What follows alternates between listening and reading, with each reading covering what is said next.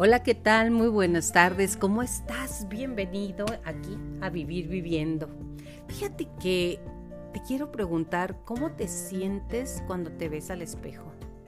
¿Cómo te sientes cuando te levantas? ¿Cómo te sientes cuando te dicen abuelita o abuelito?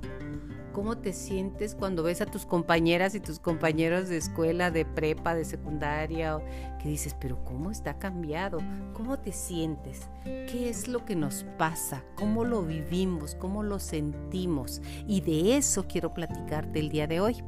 En una ocasión, este, estaba yo en un grupo de amigas, estoy todavía en el, son mis amigas de siempre, y estaba una de ellas diciendo, no hombre, qué bárbara, terminada, ¿no? Se ve acabadísima Juanita. Y dije, ¿por qué? Por esto, por esto, y que dice que porque mira, tiene cara de viejita, y lo volteo y le digo, todas tenemos cara de viejitas, todas estamos así, algunas tenemos alguna chispa de alegría, chispa de vida, chispa de tener energía pero de ahí en más, pues en realidad estamos, las tonas y los tones estamos en una edad en la cual ya todo ha cambiado y todo se ve diferente. Pero no por ser diferente es feo. Hay personas que son diferentes, que somos diferentes, todos somos diferentes y a la vez tan iguales.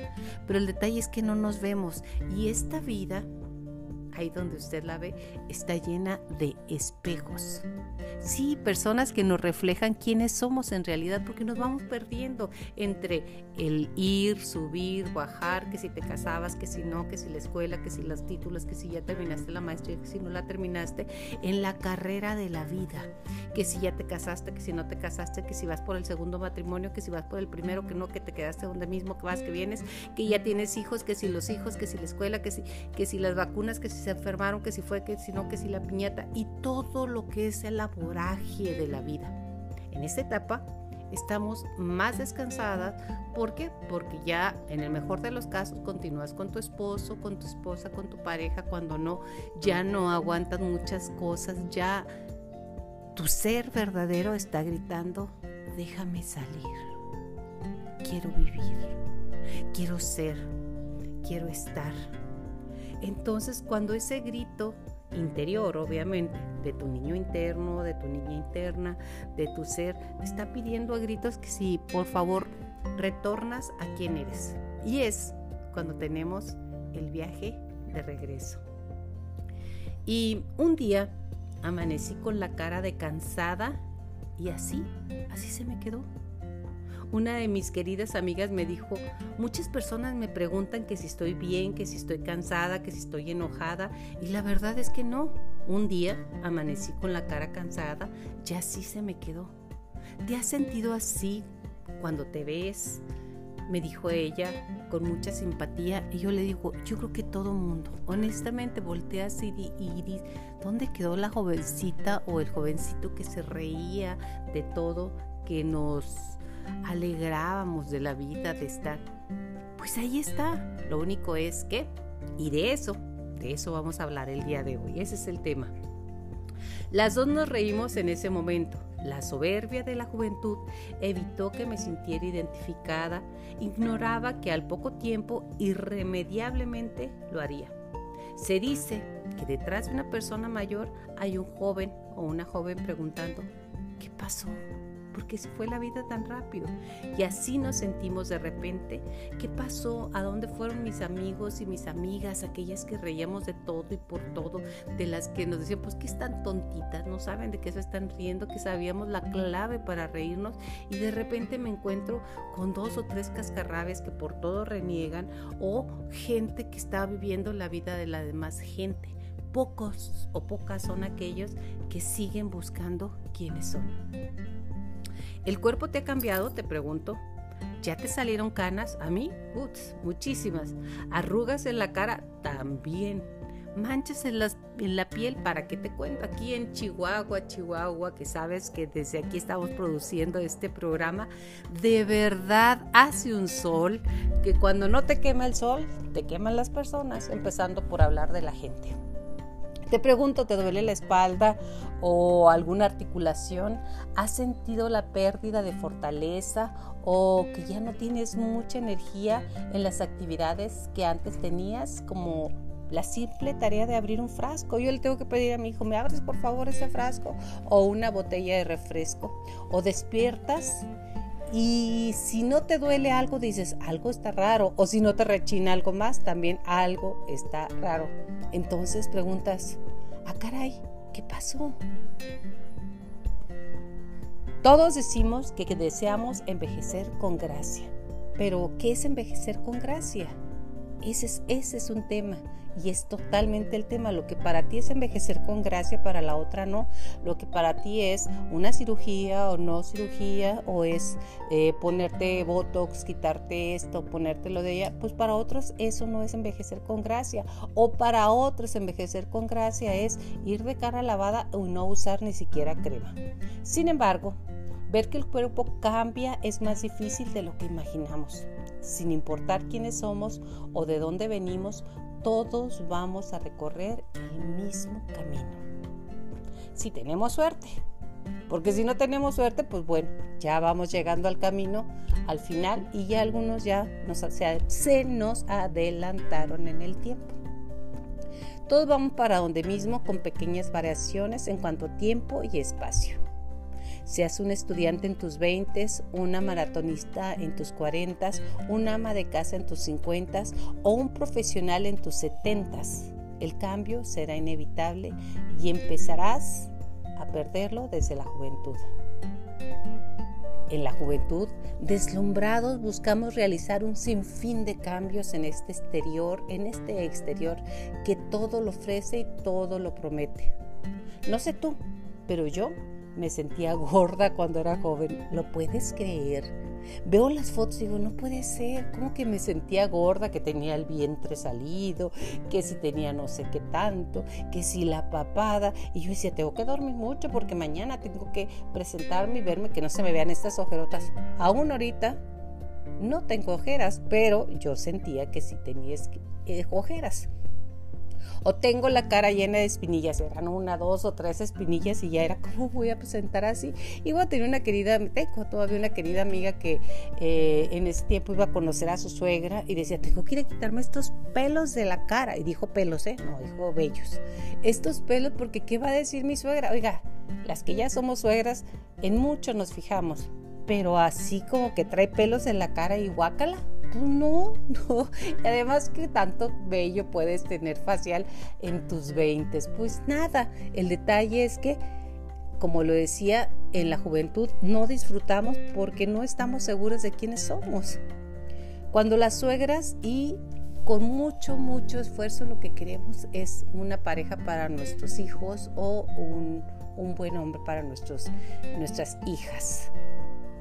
Ignoramos que el trabajo está día a día en la naturaleza de nuestra esencia, que es el ser y cuya juventud es eterna y definirá si obtendremos la armonía para transitar por todos los años. Pero volvemos al tema. ¿Qué es envejecer con dignidad? De verdad no he encontrado una definición exacta de lo que es. Todo el mundo lo dice, pero exactamente clara no lo he encontrado. Es tan subjetiva como el vivir. Usted y yo somos sujetos, porque somos subjetivos. Lo que vemos, lo vemos con cinco sentidos. Todo es tan subjetivo, lo que hoy vemos bien, mañana lo vemos mal, lo que ayer vimos mal, hoy lo vemos bien. Por eso se llama subjetivos y somos sujetos. Para algunos, como le decía, es no ponerte crema, irte de cara lavada, ahorcar un oso con las manos, tener y pescar sin red. Y para otros es como los metrosexuales, que se ponen cremas, van, se hacen masajes, hay que tener el cuerpo súper bien. Varía mucho, están subjetivos.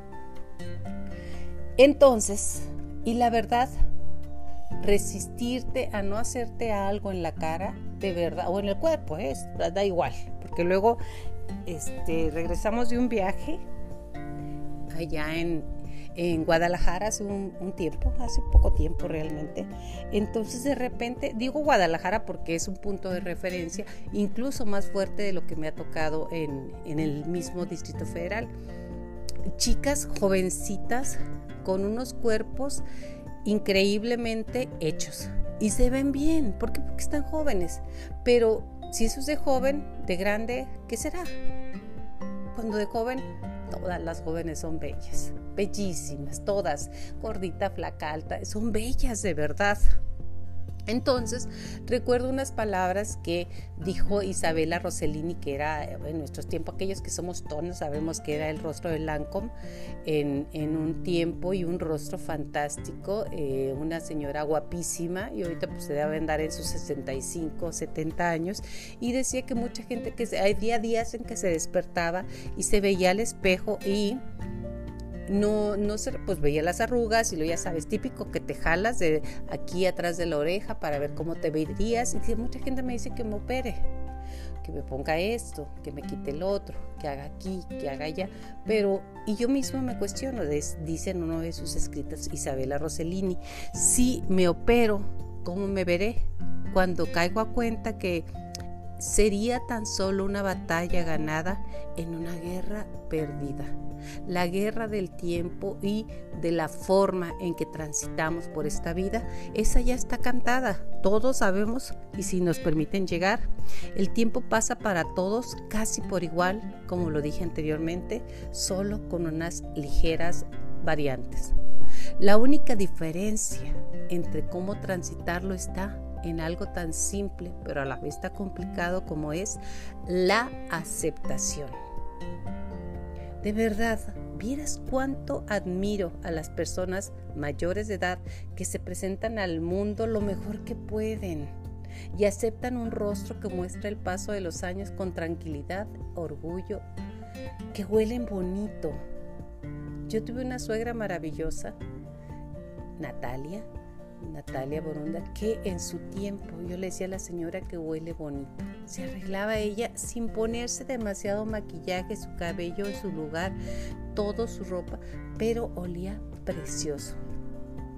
En especial a mujeres admiro a las que el tema les parece importarles mucho más que al sexo masculino, pero no te creas, esta es una trampa. Muchos de los hombres, como lo dije anteriormente, les interesa ahora porque la sociedad les exige una presencia fit, delgaditos, van y compran sus pantalones y son fit, delgaditos, cuidaditos, algunos trabajos incluso se los promueven. Entonces es la sociedad de las apariencias. Las personas a las que me refiero son mujeres que aceptan su edad y permanecen muy arregladitas, limpias y pulcras. Ellas tienen una belleza especial, un brillo especial y el brillo especial, ya te lo dije, es la aceptación. Son más maduras, más profundas. Piensa en personas como Carolina de Mónaco, Meryl Streep, Glenn Close, Diane Keaton, por ejemplo. Las ves en su edad y se ven bien. Claro que se cuidan, claro que hay un cuidado, pero el cuidado es en respeto a tu cuerpo. En cambio, a alguno nos, perturba cuando vemos los rostros de los famosos que se resisten a envejecer sin aceptar el paso de los años. Encontramos es su apariencia una similitud extraña. Siempre hay una similitud, similitud extraña, un parecido particular a pesar de sus grandes diferencias los labios inyectados, la piel restirada, aquello rellena, con relleno o rellenado o un gesto sin expresión. Algunos parecen máscaras o más bien una expresión de no sé quién soy. Cuando la realidad es que estamos en este mundo para encontrar quiénes somos, más bien reconocer quién eres más allá de ser la hija de tus padres, la profesionista, la mamá de, la esposa de. ¿Quién eres en realidad? ¿Tú sabes quién eres? No qué papel estás jugando, no qué rol has jugado a lo largo de tu vida. Y cuando llegamos a este tiempo, a las que somos tonos, pues nuestros roles han cambiado de manera drástica. Se entiende que para las personas de cuyo rostro depende su carrera No debe ser fácil el vacío de ofertas laborales e incluso existencial que conlleva al envejecimiento. O sea, es un vacío existencial. Es así que algunas hacen hasta lo imposible por mantenerse vigentes en el mercado. Y algunos, ahí está Alfredo me dijo, no, estoy, no, esto no es negocio de farándula, pero de un caballero que se veía terminó siendo lo que todo el mundo estamos viendo. Lo que es un hecho es que entre mayor apego tengamos al mundo material, el desprendimiento de él será más doloroso. Y créeme, tarde o temprano nos tenemos que desprender. Así, ese vacío puede volverse hostil, obscuro y tapizados de peligro Sí, sí lo hemos visto. Somos crueles con las personas públicas o con nuestro círculo de amistades. Se escucha, oye, ¿cómo se ve acabada? Mira qué gorda, ¿cómo se puso? Después de qué pasó. Y estamos señalando a nuestro círculo sin saber que al señalar para afuera, estamos señalando para adentro. Estamos en un mundo lleno de espejos. Y nos olvidamos que cuando vemos la paja en el ojo ajeno, no vemos la viga en el propio. Todos, absolutamente todos, caminamos hacia el mismo lugar. El apego es lo que nos hace sufrir, dicen los budistas, y el apego al cuerpo es muy doloroso, puesto que cambia la gravedad y la presencia por otra que dicen horrible. ¿Horrible para quién? Todas las edades son bellas. No te enternece ver un anciano o una anciana con una cara tierna, con la plenitud de los años vividos. Yo volteo y veo a mi madre, tiene una sonrisa, tiene una, una cara tan agradable, aún siendo mi madre, pero es una señora de ochenta y tantos años. Entonces, eso es lo que buscamos, la plenitud del ser y que conforme avancemos sepas quién eres. No es horrible que volvamos a ser un anciano o una anciana, que seamos gente de la primera, de la segunda, de la tercera, de la cuarta, de la quinta edad. No es, es cómo te sientes tú. En el camino al despertar, la vida nos muestra a cada cual cuál es su tipo de apego. Se dice que las personas que estamos apegadas a nuestro físico, que creemos que somos nuestro cuerpo, que hacemos hasta lo indecible y se sufre lo indecible, porque mira que la belleza cuesta, ¿eh? Cuando ya no la tienes natural, como estaba viendo Ángela Aguilar, la nieta de Antonio Aguilar, que está guapísima. Yo uso unos vestidos ceñidísimos y le digo a mi mamá, mira mami, qué padre que está usando eso ahorita ceñidísimo porque se ve preciosa. La cintura se acaba y dice mi hermana, pero te lo hace un cirujano plástico. Sí, pero ya no quedan igual, porque como en la naturaleza, nadie, nadie, nadie lo puede volver a ver. Entonces, volvemos a lo que se dice, que cuando alguien es muy apegado a su físico, que no puede dejarlo ir, cuando desencarnamos, que se queda pegado a ver cómo el cuerpo que está hecho de carbono, que recuerda que tierra eres y en tierra nos convertiremos, vamos a ver cómo se va descomponiendo. Y es algo muy doloroso supuestamente para el espíritu cuando se dice que el espíritu no sufre, pero bueno, eso se dice, yo se los paso tal cual. En el caminar no tengas temor de aceptar lo que es el cambio del cuerpo. Si en la mente surge el deseo de hacer parecer, lograr, estar en forma o tener el coche, la casa o el vestido, tal o cual, vivámoslo sin dejar que nos domine. De la misma manera tenemos el impulso si sentimos la fuerza de algo intangible, difícil de describir con palabras, que nos jala hacia una vida con mayor sentido, con mayor conexión con el aspecto espiritual. La elección es tuya y mía, es nuestra. Si tú quieres tener esa conexión, es tuya y mía. Si la conciencia está presente, conectada con Dios, con la divinidad, con la perfección y el amor, cultivaremos de algún modo nuestro interior. Al tener una práctica de tipo espiritual, ese vacío puede convertirse en un espacio radiante, inundado de quietud y la única diferencia la marca una palabra, aceptación. La vida puede ser frustrante si deseamos que sea diferente de lo que es. La vida es lo que es, pero también puede ser plena y fluir con enorme gratitud por lo vivido y los regalos recibidos. La diferencia está en la aceptación. Muchos dirán, es fácil decirlo, pero difícil de vivirlo. Es una decisión. En esta vida decidimos siempre, aunque no decidas, también la no decisión es una decisión. Acéptalo. ¿Qué aceptar? Lo que es la vida. Hay mucho por vivir, mucho más de lo que te imaginas cada día, centrados en ti, en lo que piensas, en lo que amas y en lo que trabajas, en la compasión. Y la compasión inicia contigo. Hay ocasiones en que nos, decimos cosas al espejo, pero de verdad que ni a tu peor enemigo, que yo creo que yo no tengo peor enemigo. Hay personas que no me son muy afines, pero son mis grandes maestros o maestras. Le diríamos, ¿cómo estás gorda? ¿Cómo estás arrugada? Ve nada más. ¿Y tú qué creías que podía hacer esto y esto? Y toda la sarta de cosas que dejamos cuando la loca de la azotea, nuestra mente, nos jala hacia lo profundo de la oscuridad. Recuérdate siempre en esos momentos qué quieres, qué quieres y quién eres. Pregúntalo todos los días a ti misma y ten compasión y misericordia de ti.